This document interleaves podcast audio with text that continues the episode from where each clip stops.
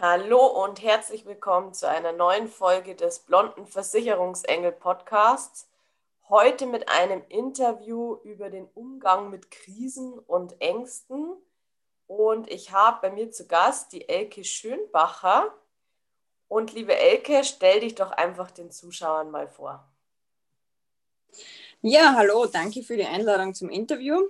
Ähm, mein Name ist Elke Schönbacher. Ich bin in Österreich Energetikerin unter anderem und arbeite halt mit ganz vielen unterschiedlichen Techniken von Körperarbeit, Fernbehandlung, philosophischer Gesprächsführung, Mentaltraining eigentlich und Affirmationen, Mudras und habe damit ganz viele Ansätze mir angeeignet und unter anderem auch Themen halt für Krisen und für Ängste, die man dann gut anwenden kann.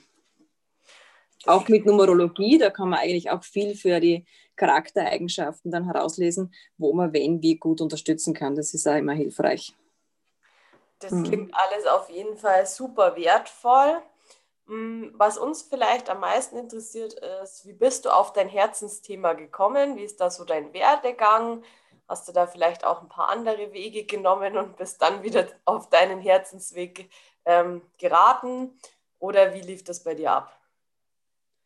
Das ist eigentlich sehr schnell beantwortet. Immer wieder durch persönliche Krisen bin ich auf meinen Weg gekommen, dass ich mir wirklich die Persönlichkeitsentwicklung Entwicklung dahingehend gefördert habe und immer wieder neue Wege gesucht habe, um weiterzukommen und für mich selbst einfach auch Hilfsmittel und Werkzeuge in die Hand zu bekommen, wie ich halt irgendwie was verändern kann, weil immer es selber wieder kommen ist und passiert ist und waren eigentlich immer persönliche Krisen, ja.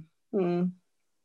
Würdest du also auch sagen, dass du durch diese persönlichen Krisen, die du erlebt hast, natürlich dich auch besonders gut in deine Kundinnen ähm, hineinversetzen kannst, weil du einfach selber schon weißt, wie man sich fühlt in der Situation? Also denkst du, das hilft dir auf jeden Fall?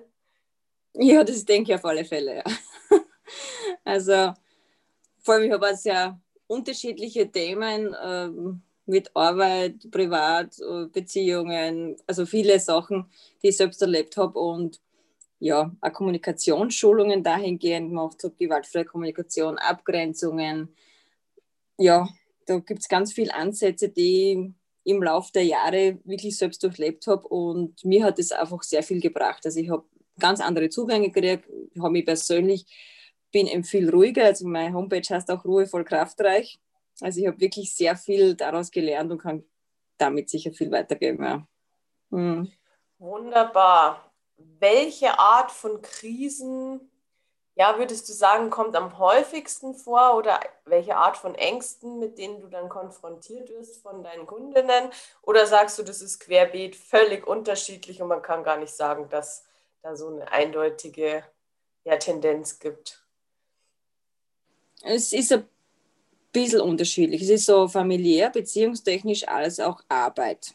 Und ich habe auch schon mit ähm, wirklicher Panikattacken, wobei ja sagen muss dazu, wenn es wirklich ein Krankheitsbild ist und sich das manifestiert, dann unbedingt mit Psychologen und Arzt in Kontakt treten. Also das ist ganz wichtig, dass da die fachmännisch-therapeutische Begleitung in Gesprächsführung auch herangezogen wird. Teilweise Angst kann ja so weit gehen, dass wirklich dann so erstarrt und da vielleicht in die Depression verfolgt. Man muss da wirklich aufpassen. Also die Kombination, ich bin immer gern offen und bereit für Kombination.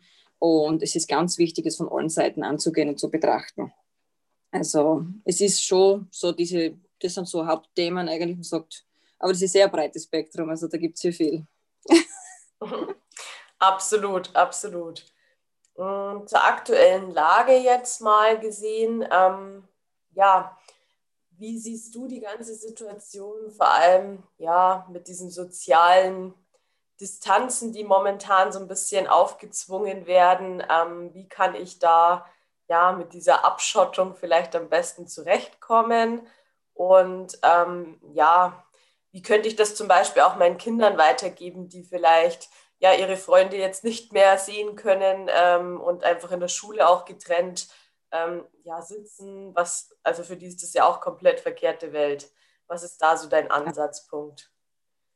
Das finde ich ganz schwierig, weil ich finde, wir Menschen sind einfach soziale Wesen und auch Videotelefonie, das kann das alles nicht ausgleichen. Also ich finde es für die Psyche sehr belastend und gerade für die Kinder daheim jetzt ist man selber schon angespannt, aber ähm, es ist ganz wichtig, dass man immer wieder mal fragt, wie es ihnen geht und in die Kommunikation geht. Also die Kommunikation ist trotzdem das Um und Auf und auch das nach außen gehen.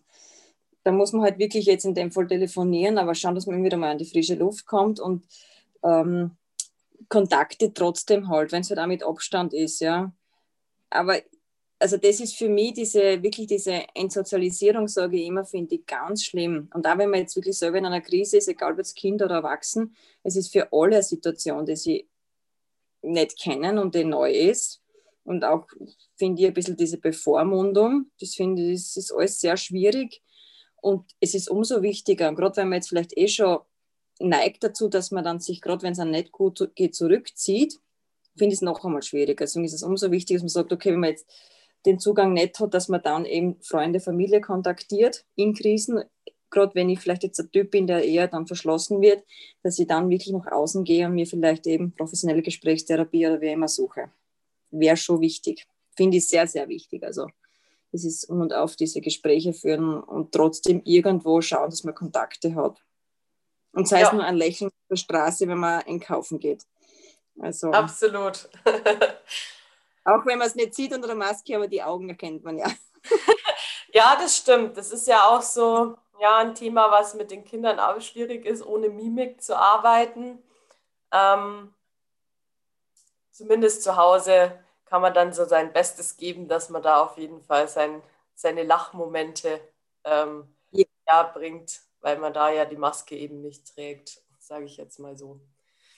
Es hat aber gewisse Vorteile, weil man muss sich ja trotzdem ein bisschen mehr mit sich auseinandersetzen und man ist eben durch dieses ständige Aufeinanderprallen auch anders gefordert und man kann das auch gut nützen, wenn man eben ein bisschen mehr in die Beobachterrolle geht und dann darauf gerade bei den Kindern schaut, okay, was brauchen sie jetzt und sie wirklich Zeit nimmt. Also es ist, hat alles dafür und wieder. Absolut, würde ich auch so sagen. Also in diesem Jahr haben wir schon wesentlich mehr Zeit intensiv verbracht, die Kinder und ich, weil einfach ja die Zeit geschaffen wurde.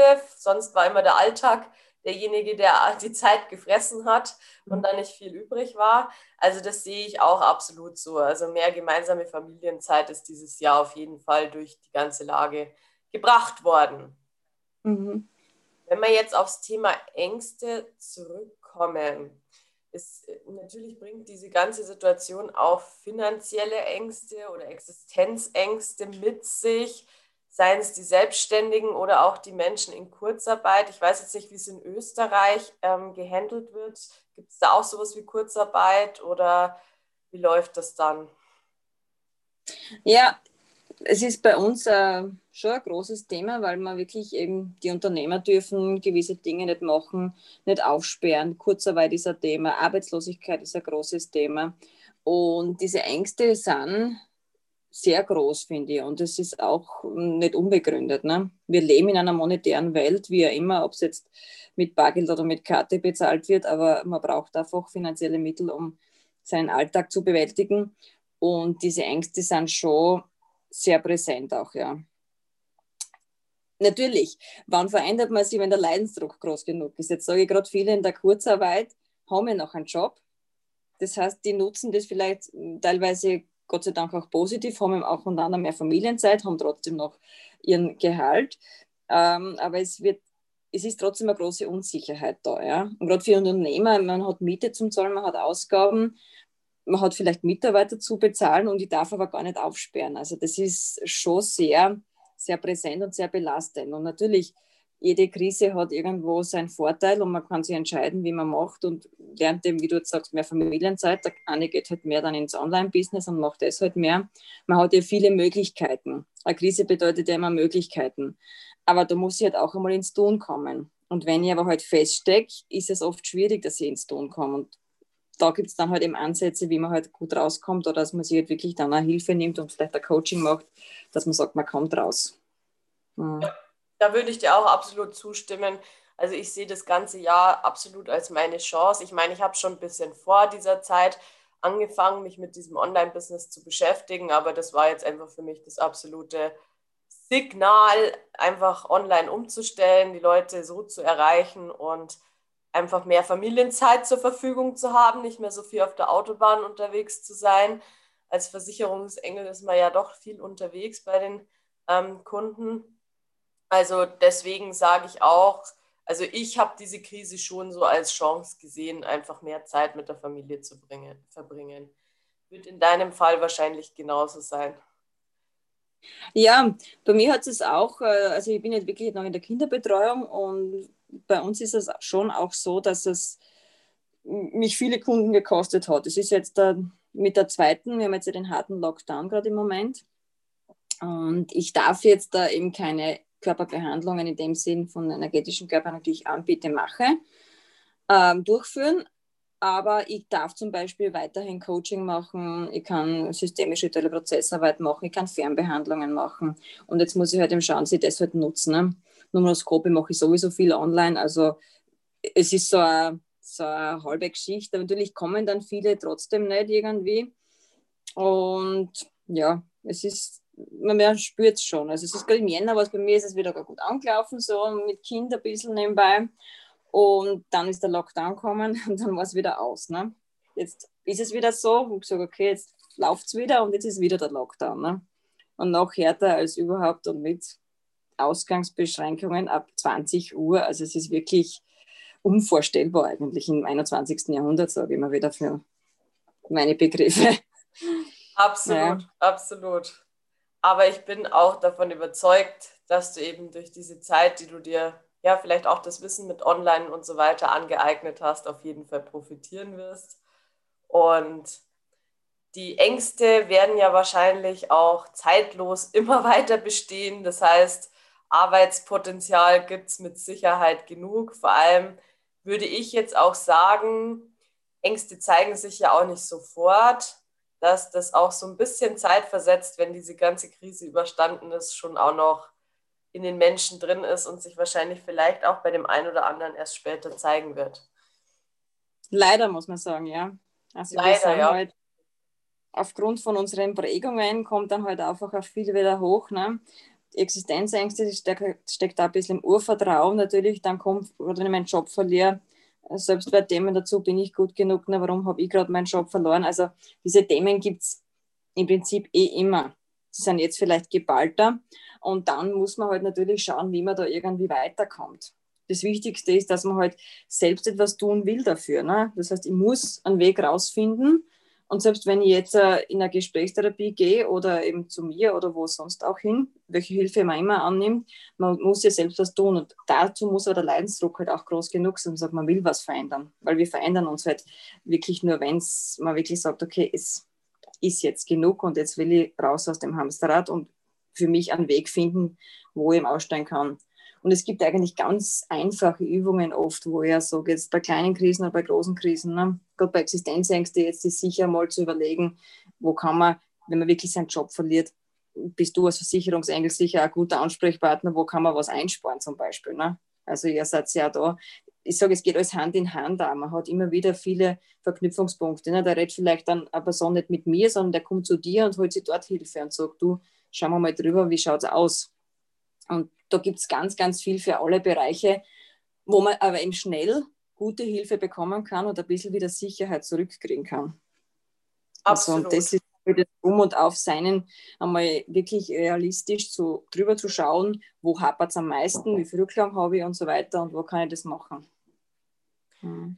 Perfekt. Ähm, dann meine letzte Frage ist eigentlich, wenn ich jetzt festgestellt habe, ich habe Ängste und ich möchte mich davon befreien, also der erste Schritt passiert, ich möchte was ändern, wie kann ich dann von deiner Hilfe profitieren? Wo finde ich dich und welche Möglichkeiten habe ich? Wie gesagt, die Technik ist dann individuell anpassbar und man muss eben schauen, wie das halt, äh, wie das geht. Ähm, und ähm, so, jetzt bin ich ein bisschen ausgekommen, Entschuldigung, gerade kurz abgelenkt war. Äh, also ich bin zu finden unter, meiner Homepage www.ruhevollkraftreich.at. Mein Name ist Emelke Schönbacher und wie man profitieren kann, kommt darauf an, wie eben der Mensch, was er braucht. Braucht er jetzt eine Körperübung, braucht er eine Schreibübung, kann ich den einfach mental äh, Aufgaben geben, kann ich den ähm, abholen mit einer Meditation, dass er sagt, okay, er kommt runter. Das wird eigentlich individuell im Gespräch, in der Behandlung ähm, dann herausgefunden oder im, im, was wir halt ausmachen, ne, wo ich sage, okay, wo kann ich ansetzen? Ich schaue mir meistens auch ein bisschen das Numeroskop an, welche Charaktereigenschaften hat er und so kann ich dann eigentlich dem ganz gut Hilfestellung geben. Mhm. Wunderbar. Ich werde dich auch unter diesem Podcast dann verlinken, damit man dich dann sofort findet. Genau. Und dann bedanke ich mich auf jeden Fall, dass du bei mir hier zu Gast warst und wir so offen mit diesem Thema umgegangen sind. Und ich denke, dass wir damit auch einigen Menschen neuen Mut verschafft haben. Super, sehr schön, vielen Dank.